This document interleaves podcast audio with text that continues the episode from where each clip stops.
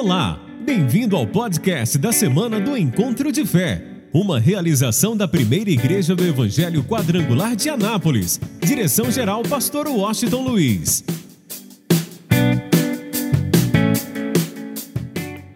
Em Gênesis, capítulo de número 37. Bem, uh, na verdade, hoje nós estamos no quinto dia do projeto de vida Uh, hoje é dia da quinta unção. A primeira unção ela é muito ligada à nossa própria vida. A gente precisa disso. Então nós vamos estar bem, nós vamos realmente ter o melhor de Deus na nossa vida, ter relacionamento com Deus, para que a gente possa alcançar, para que possamos alcançar a vida de outras pessoas. Então a primeira unção que você recebeu e que nós pedimos a Deus para que traga sobre o azeite é a unção da salvação, a sua vida pessoal, individual. A segunda unção, ela é mais abrangente. Ela, o alvo é alcançar toda a sua família com a bênção da salvação. Como disse Paulo para o carcereiro, crê no Senhor Jesus e será salvo você e a sua a sua casa. A terceira unção é a unção da fé. E a gente precisa entender como eu preciso de ar constantemente, todo momento, eu não posso ficar sem ar nenhum momento. Como eu preciso de água em meu corpo, e eu tenho que tomar bastante água. Como eu preciso de alimento no meu corpo, a minha fé, a sua fé, precisa da palavra. Então a sua fé é alimentada pela palavra. Quando é que nós temos uma fé forte, uma fé viva, uma fé ativa? Quando a gente ouve a palavra, quando a gente toma posse da palavra. Então, diariamente, nós precisamos nos alimentar da palavra para que a nossa fé permaneça viva e ativa. E quarto, nós precisamos realmente entender que Deus quer que a gente tenha vida por isso ele disse: Eu vos levarei com asas de águia a uma terra que mana leite e mel, trazendo para a nossa realidade, ele está dizendo assim: Olha, eu pego vocês ah, no império das trevas e os transporto para o reino do Filho do meu amor. E Jesus foi bem claro dizendo: Olha, eu sou a porta das ovelhas. Quem entrar por essa porta, entrará, sairá e achará a pastagem. O que, que Jesus está dizendo? Olha, a partir do momento que você vai à cruz, a partir do momento que você tem um encontro comigo, eu sou a porta, e como consequência você passa pela cruz, você toma posse da mensagem da cruz, e o Pai te leva com asas de águia, de águia, ok? Há uma terra que mana leite e mel, ou seja, o Pai te coloca é, nos lugares celestiais em Cristo Jesus. E nos lugares celestiais em Cristo Jesus, ele diz claramente que está toda sorte de, de bênçãos.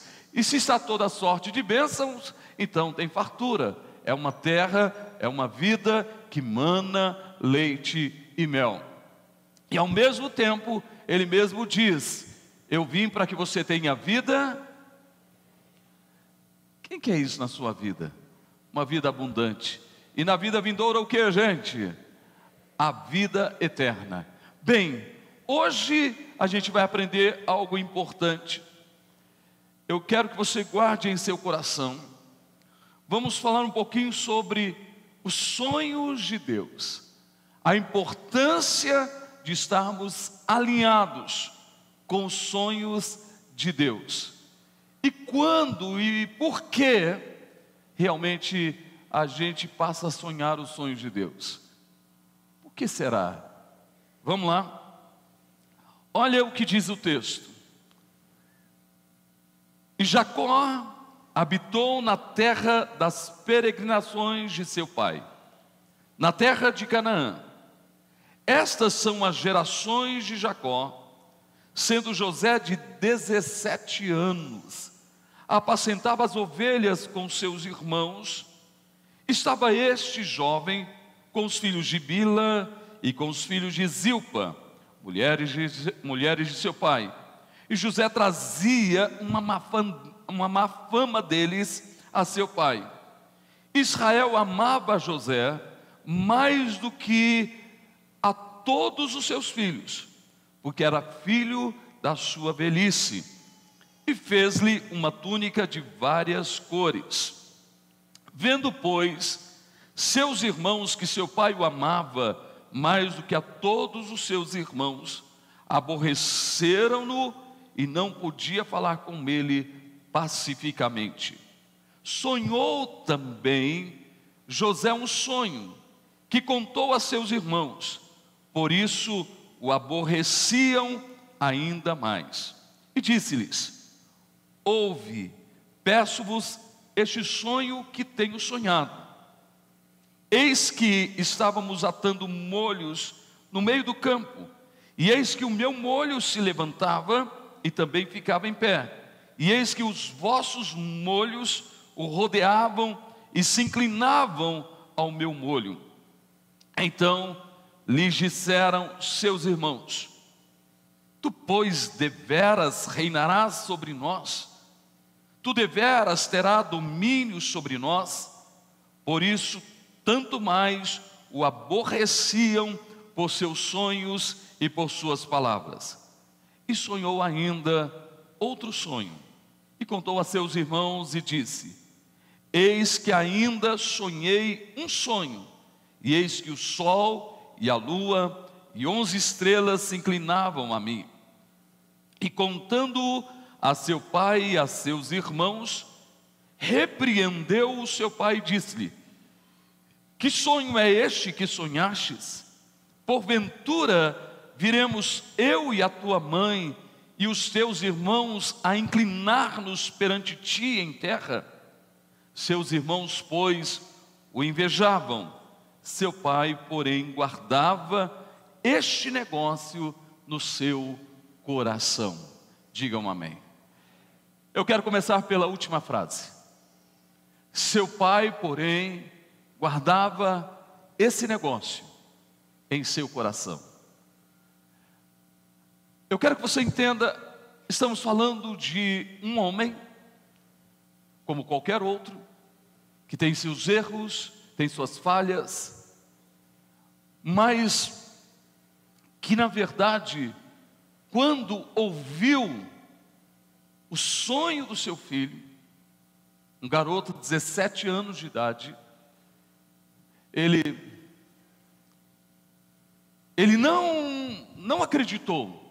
Aquele sonho seria impossível.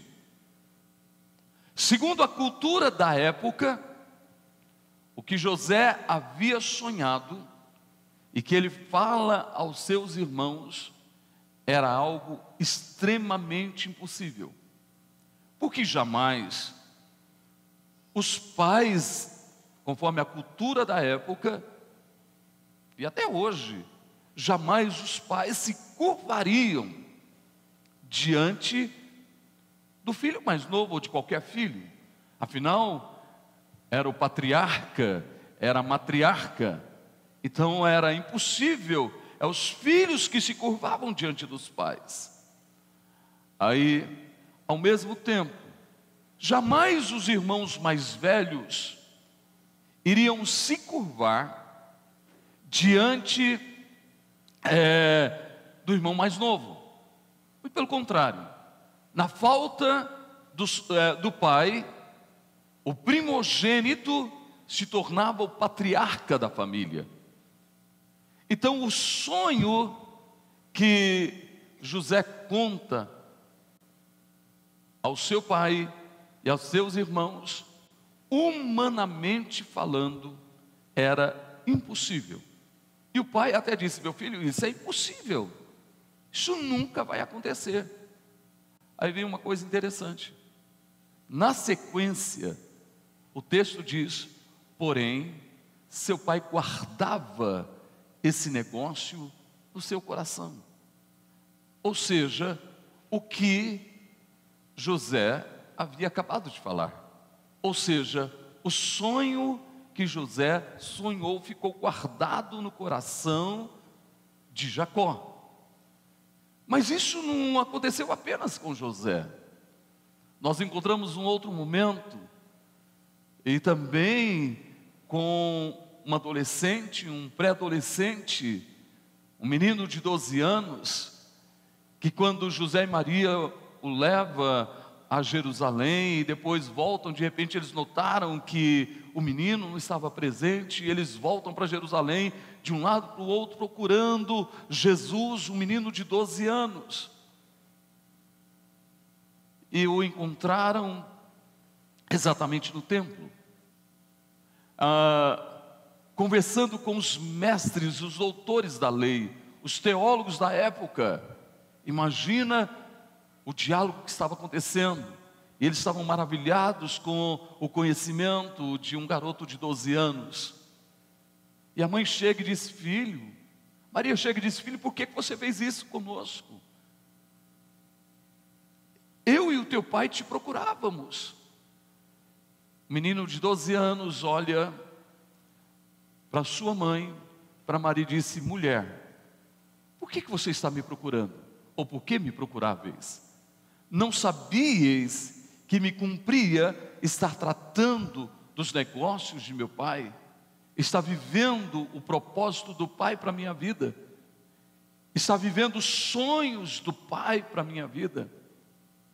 E aí, diz o texto que ela guardou, eles guardaram isso no coração aquelas palavras.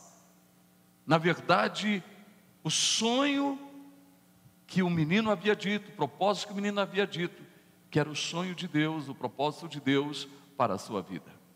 Agora, pense bem, se nós encontramos o homem pegando o sonho de um filho e guardando no coração, estou falando do ser humano, e mesmo no caso de Jacó, vendo que esse sonho, segundo a visão humana, era impossível acontecer, mas mesmo assim, ele guardou no coração o sonho do seu filho. Aí você vai entender agora o que, que Deus quer falar conosco. Se Jacó fez isso, num sonho que na visão dele parecia impossível. Agora pense bem quanto a Deus. Tudo que a gente precisa entender que Deus quer ouvir os nossos sonhos. Deus, na verdade, quer que a gente apresente a Ele os nossos projetos, os nossos sonhos. E vou dizer mais ainda: a gente precisa entender algo importante. Os nossos sonhos, os nossos projetos, a gente precisa realmente estar tão comprometido e naturalmente apresentarmos um projeto a curto prazo. Quem sabe você deveria ter colocado no seu projeto ou colocar no seu projeto meu Deus, esse é o projeto que eu tenho para janeiro, esse é o projeto que eu tenho para fevereiro, esse é o projeto que eu tenho para março, e assim por diante. O projeto a médio prazo, esse é o projeto que eu tenho para esse semestre. Deus, eu estou apresentando ao Senhor o projeto que eu tenho para esse semestre. O projeto a longo prazo. Senhor, esse é o projeto que eu tenho para este ano. Este é o projeto que eu tenho para daqui cinco anos. É o projeto que eu tenho para daqui dez anos. Então eu quero que você entenda. Nós precisamos, nós precisamos apresentar a Deus o nosso projeto. Entenda bem isso. O que faz a diferença na nossa vida é apresentarmos a Deus o nosso projeto. Nós precisamos apresentar a Ele aí os nossos sonhos, porque o alvo dele é consolidar na nossa vida o fim que desejamos.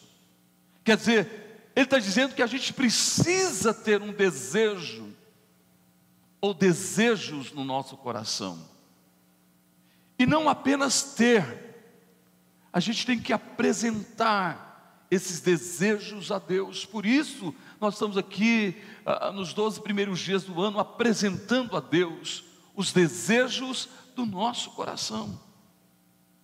Agora, uma coisa precisa acontecer. Os nossos sonhos, os desejos do nosso coração, e se a gente olhar para a vida de José, nota-se que ele tinha sonhos, ele, ele tinha desejos em seu coração.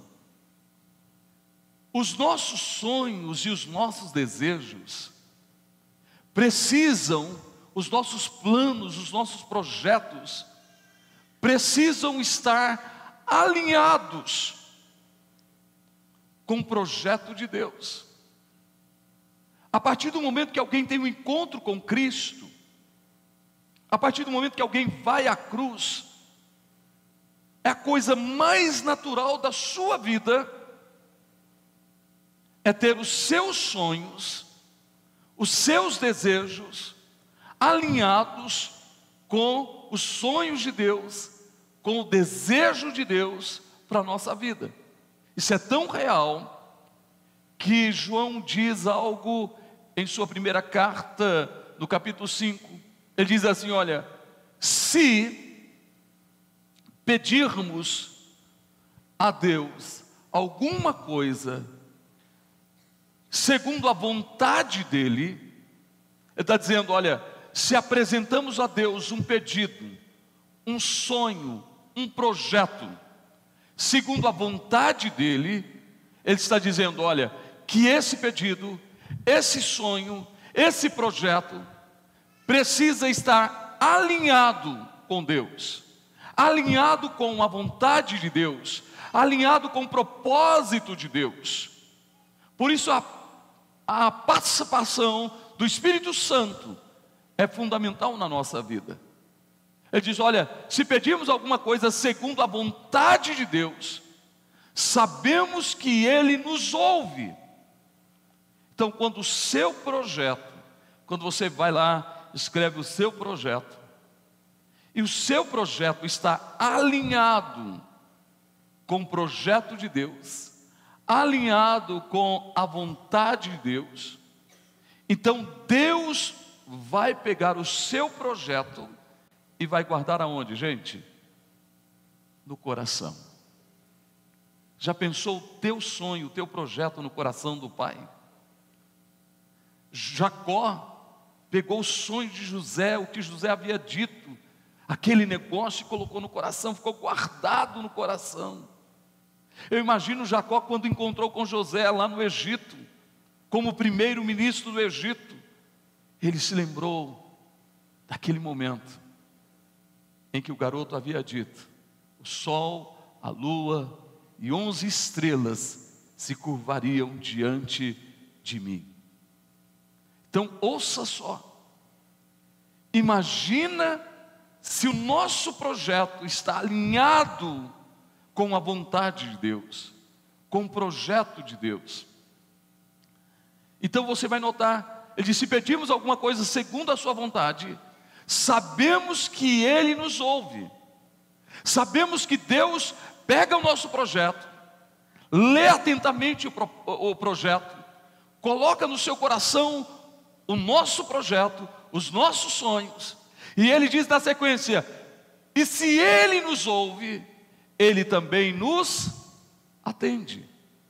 Por isso Deus diz assim: Olha, eu darei a vocês o fim que desejais, eu vou consolidar na vida de vocês aquilo que vocês desejam. Ele diz mais ainda, mas só que tem uma coisa: fique sabendo que os meus caminhos são mais altos que os teus caminhos os meus pensamentos são mais altos que os teus pensamentos. Então o teu projeto está alinhado com o meu projeto. Você tem o teu projeto, Mas o teu projeto está tão alinhado com o meu projeto que eu vou te surpreender. Eu tenho uma notícia para você: Deus vai te surpreender esse ano. Eu vou repetir, Ele vai te surpreender esse ano. Ele vai fazer infinitamente mais do que pedimos ou pensamos. Por isso o salmista diz: entrega o teu caminho ao Senhor, confia nele, e o mais ele fará. Então o que, que precisa acontecer? Nós temos um projeto alinhado com o projeto de Deus, segundo a vontade de Deus, está bem alinhado. Só nos resta agora entregar nas mãos de Deus. E é isso que está acontecendo. Você está pegando os seus sonhos, os seus projetos, que eu creio que estão alinhados com o projeto de Deus, e quando você entrega nas nossas mãos, nós estamos colocando dentro desta taça, e a partir deste momento, você precisa o que? Confiar nele. Porque os seus projetos estão nas mãos de quem, gente? De Deus. Mas vamos lá. Quando é que a gente vai conhecer o sonho de Deus para a nossa vida? De tal forma que os nossos sonhos estejam alinhados com os sonhos de Deus. E como disse Jó, nenhum dos teus sonhos podem ser frustrados. Vamos lá. Primeiro a gente observa que Deus tinha um sonho. Falar, levantar da descendência de Abraão uma grande nação onde o seu nome seria glorificado. E esse sonho é passado de geração em geração. De Abraão para Isaac, de Isaac para Jacó. E em Jacó nasce doze filhos onde nascem as doze tribos da nação de Israel. Só que Deus sabia o que iria acontecer pela frente. E no projeto de Deus, Deus tinha que levantar alguém para que esse povo fosse preservado, aquela família que se tornaria uma nação, conforme a promessa de Deus para Abraão, fosse preservado durante um período em que existiria fome em toda a terra. Tudo estava no projeto de Deus. Tudo estava no sonho de Deus. Mas interessante, o natural seria Deus pegar o primogênito, ou um dos primogênitos da família, e é tão interessante que isso não aconteceu apenas uma vez. Um outro exemplo a gente encontra em Davi. Deus não pegou o mais velho, Deus pegou o caçula da família. Agora, por que que Deus, na verdade, escolhe um garoto de 17 anos para o sonho dele? Qual a razão? Por que, que ele não pegou o mais velho? Por que, que Deus pega um garoto de 17 anos? Vamos um pouquinho para frente para você entender. Ah, um dia Jesus olha para um moço também, chamado Saulo de Tarso. Alguém extremamente comprometido com a sua missão, com o propósito da sua vida, comprometido com a sua fé, comprometido com a sua religião, de tal forma que Saulo, se precisasse matar por causa da sua religião, ele o fazia, por zelo à sua religião.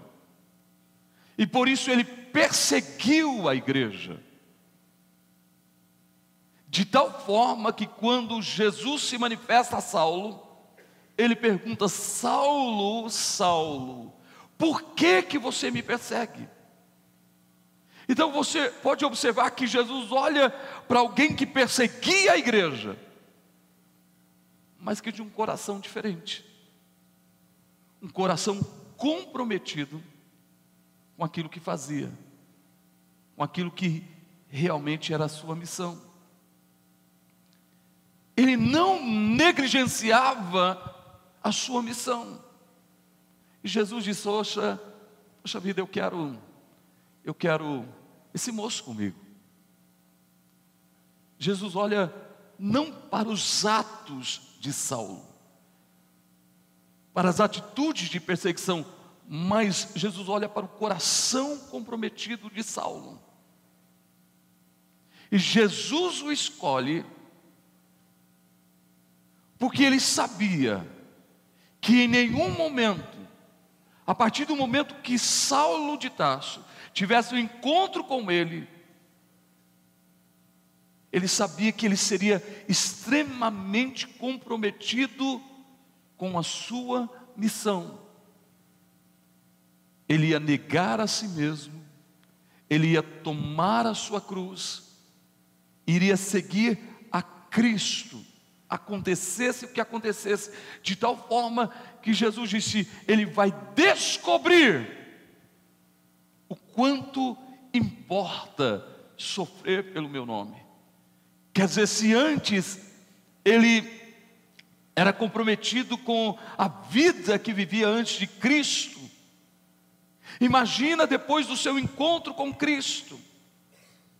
Pensa bem o quanto ele foi comprometido e o prazer que ele tinha em viver a missão, o propósito, o pegar a sua cruz, a viver o sonho de Deus, de tal forma que a partir daquele momento do encontro com Cristo, os sonhos de Saulo se tornou alinhados com os sonhos de Deus, com os sonhos de Jesus. Por isso ele deixou para a gente 13 cartas. Vamos lá, mas vamos voltar àquilo que a gente estava falando. Agora, observe, por que, que Deus escolhe um menino de 17 anos? É muito simples. Ele olhou para um moço chamado José e notou que José era diferente dos seus irmãos. José era extremamente comprometido com aquilo que fazia. E quantas vezes tudo a gente subentende no contexto que ele vai com os irmãos para cuidar das ovelhas. E quantas vezes esses irmãos negligenciaram o cuidado das ovelhas e deixou na mão de José o adolescente, 17 anos, para proteger as ovelhas, para realmente livrá-las das bestas feras. Quantas vezes, isso é tão real que um dia José vai atrás dos irmãos conforme a orientação do pai, e quando ele chega lá, não encontra os irmãos, as ovelhas estavam abandonadas. Aí Deus olha para onze filhos de Jacó, e o único que ele encontrou comprometido com aquilo que fazia era José. De tal forma que quando José chegava em casa disse: Pai, olha, eu tive que cuidar das ovelhas sozinho. Meus irmãos deixaram as ovelhas de qualquer jeito, eu tive que me virar. Ele levava uma má fama dos seus irmãos ao pai. Quando Deus olhou isso, quando Deus viu o compromisso do adolescente de 17 anos. E é tão interessante, é como Davi, enquanto os irmãos estavam numa boa, o garoto chamado Davi, um adolescente também, estava cuidando das ovelhas. Deus olha exatamente o compromisso. Até que ponto nós somos comprometidos com aquilo que nós fazemos? Sabe que muita gente tem até sonhos, mas os sonhos não acontecem, não se realizam. Sabe por quê? Porque não são comprometidos com seus sonhos. Uma pessoa comprometida com seus sonhos, ele, ele dá vida pelos seus sonhos, ele se sacrifica pelos sonhos.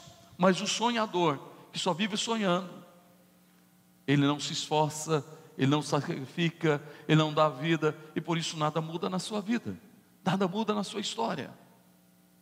Mas Deus olha alguém comprometido, um garoto de 17 anos, e Deus disse: É este. Aí eu quero te dizer uma coisa, guarde isso em seu coração. O mais importante na nossa vida não é como os homens nos veem. Eu vou repetir: o mais importante na nossa vida não é como os homens olham para nós, o mais importante para a nossa vida é como Deus olha para a gente. Você está entendendo? O que Deus vê, o que Deus vê em mim, o que Deus vê em você. Muita gente está preocupado em viver em aparência, procura viver uma vida de aparência, mas para Deus não é aparência, Deus conhece o profundo do nosso ser. Deus esquadrinha o nosso coração, não adianta ter uma aparência. O que conta é a atitude do coração. E por isso você pode observar que Deus olha para aquele moço, Deus o viu totalmente diferente de todos os seus irmãos, e Deus disse: É este. Alô, eu acredito que Deus está olhando para nós hoje. Deus está olhando para você e está dizendo: É você. Eu vou repetir: É você. É, na tua vida, é no teu coração que eu vou começar a colocar os meus sonhos. Quem quer viver os sonhos de Deus? Olha que lindo. Aí, neste momento, ele começa a ter uma revelação, uma visão era Deus começando a colocar no coração daquele moço os sonhos dele. Agora, os sonhos de José, é lógico que José tinha sonhos, por isso ele dava vida pelas ovelhas, ele cuidava das ovelhas, ele era comprometido com aquilo que fazia. Então Deus olha para os, o coração daquele moço, para o compromisso daquele moço, olha para os sonhos daquele moço, e Deus diz: É neste que eu vou colocar os meus sonhos. Gente, e Deus começa a trazer uma visão, começa a trazer uma revelação dos sonhos dele para a vida de José. Sabe quando a gente é comprometido com o que a gente faz, quando nós realmente negamos a nós mesmos, tomamos a nossa cruz, seguimos a Cristo, Deus começa a revelar a nossa vida, os sonhos dele, que talvez seja muito além do que você sonhou, pensou ou imaginou. Deus começou a falar com, com José, José, eu vou te dizer uma coisa, veja o que, que vai acontecer. Todos os seus irmãos, um dia, vão se curvar diante de você. Aí José chega, na visão, no sonho que ele sonhou, chama os irmãos e diz: Olha, eu tive um sonho, eu sonhei um sonho, eu tive uma visão, eu tive uma revelação. Os nossos molhos, nossos feixes de trigo estavam no campo, de repente o meu molho se colocou de pé. E onze molhos se curvaram diante do meu. Os irmãos já entenderam. Os irmãos já começaram a odiar José. Nunca isso vai acontecer. Começaram a ver José como alguém soberbo e orgulhoso. Porque eu vou dizer uma coisa para você: quem não sonha, quem não tem sonhos, começa a olhar para os outros que têm sonhos como alguém soberbo, orgulhoso. E quem não tem sonhos, só resta ter um sentimento em relação àqueles que têm sonhos. Qual é, gente? A inveja. Olha, os irmãos já estavam com raiva de José, porque José recebera realmente um manto ah, com todo o estado colorido, era algo especial naqueles dias. Era algo importante naqueles dias, e quando ah, Jacó deu esse manto a José, disseram: Poxa, meu pai está preferindo José do que a gente, nos ama mais do que, ama mais José do que a gente, e já odiavam. Agora imagina quando José conta o sonho. Alô, quem quer viver os sonhos de Deus aí? Deixa eu fazer uma pergunta: você está preparado para viver os sonhos de Deus? Será que a gente está preparado para viver os sonhos de Deus? Você vai entender isso.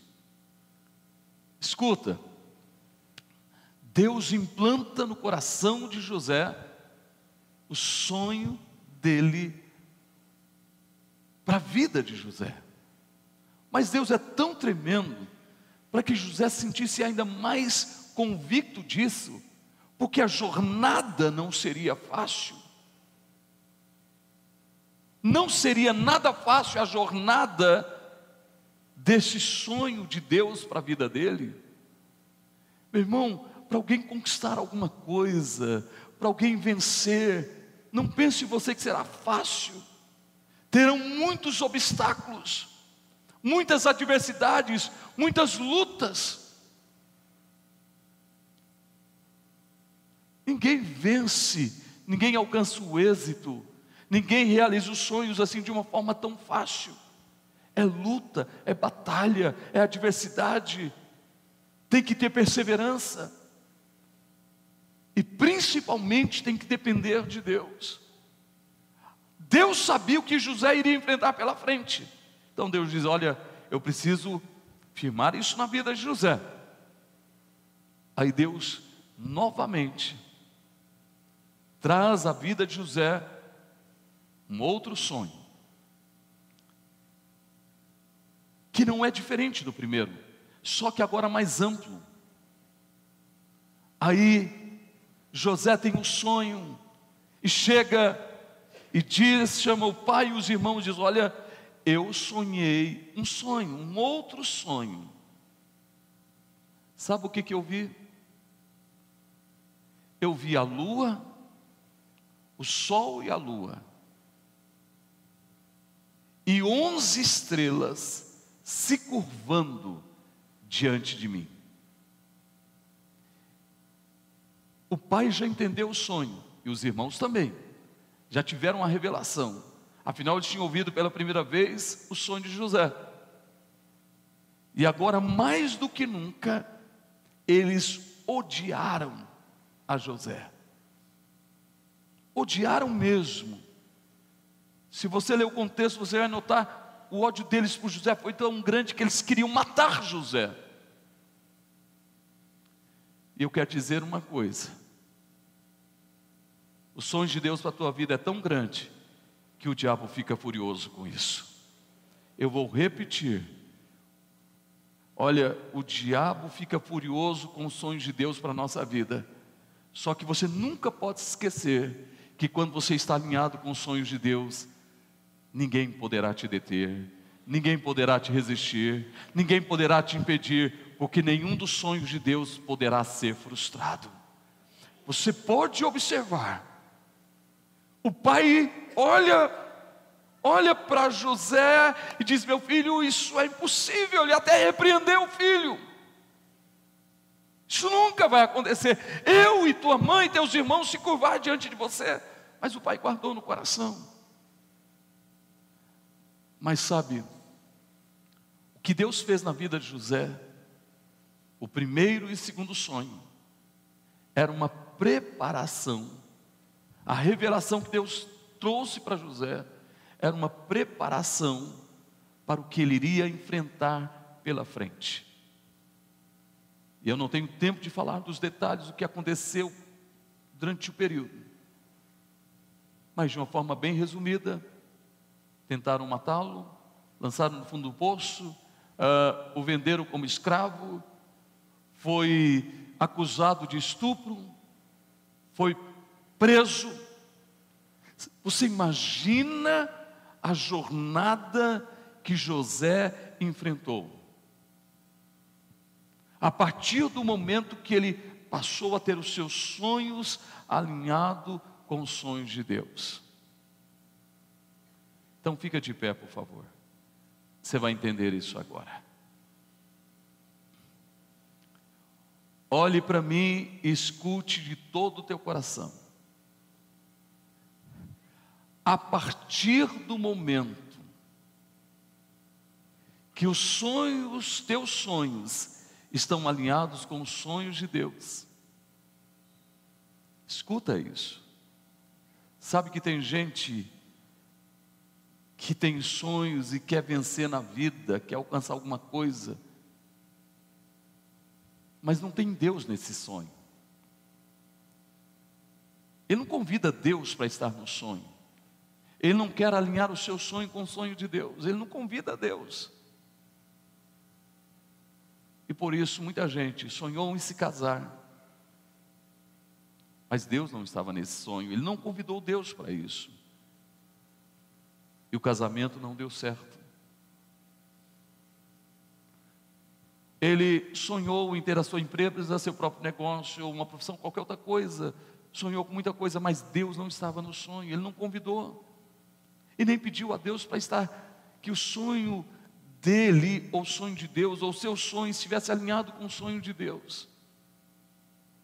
Ele não pôs Deus nesse negócio. Deus ficou de fora. Ele pode ter até alguns momentos de vitória, alguns momentos de êxito, e o diabo vai dando corda, até a hora que o diabo puxa o tapete. Alô, mas quando os nossos sonhos estão alinhados com o sonho de Deus. Presta atenção. Quando os nossos sonhos estão alinhados com os sonhos de Deus, até aquilo que é mal, que é ruim, que nos fere, que nos prejudica, eu tenho uma notícia para você: Deus vai reverter em bênção na tua vida. Não, não, você não entendeu. Vou repetir até aquilo que parece mal, ruim, aquilo que te feriu, te machucou. Mas se o teu sonho está alinhado com os sonhos de Deus, Deus vai pegar todo mal, todo mal que atingiu a tua vida, e Deus vai reverter isto em bênção. Alô, não é só para você, mas para a sua descendência de geração em geração. Louvado seja o nome do nosso Deus. Por isso eu quero convidar você a hoje receber essa unção de tal forma que os teus sonhos estejam alinhados com o sonho de Deus. Que dia, que dia que José pensou, imaginou que seria o homem mais importante de toda a terra. Que dia? Mas Deus já tinha mostrado. Deus falou uma vez, duas vezes, para isso ficar gravado no coração dele, para ele vencer as adversidades, as lutas, as perseguições, porque Deus faria. E eu estou aqui para dizer para você que Deus já está fazendo na tua vida mais do que você pede, mais do que você sonha, mais do que você imagina, conforme o poder do Espírito Santo. Quem tem o Espírito Santo aqui? Que opera na sua vida. Então aplauda Ele de toda a tua vida, de todo o teu coração.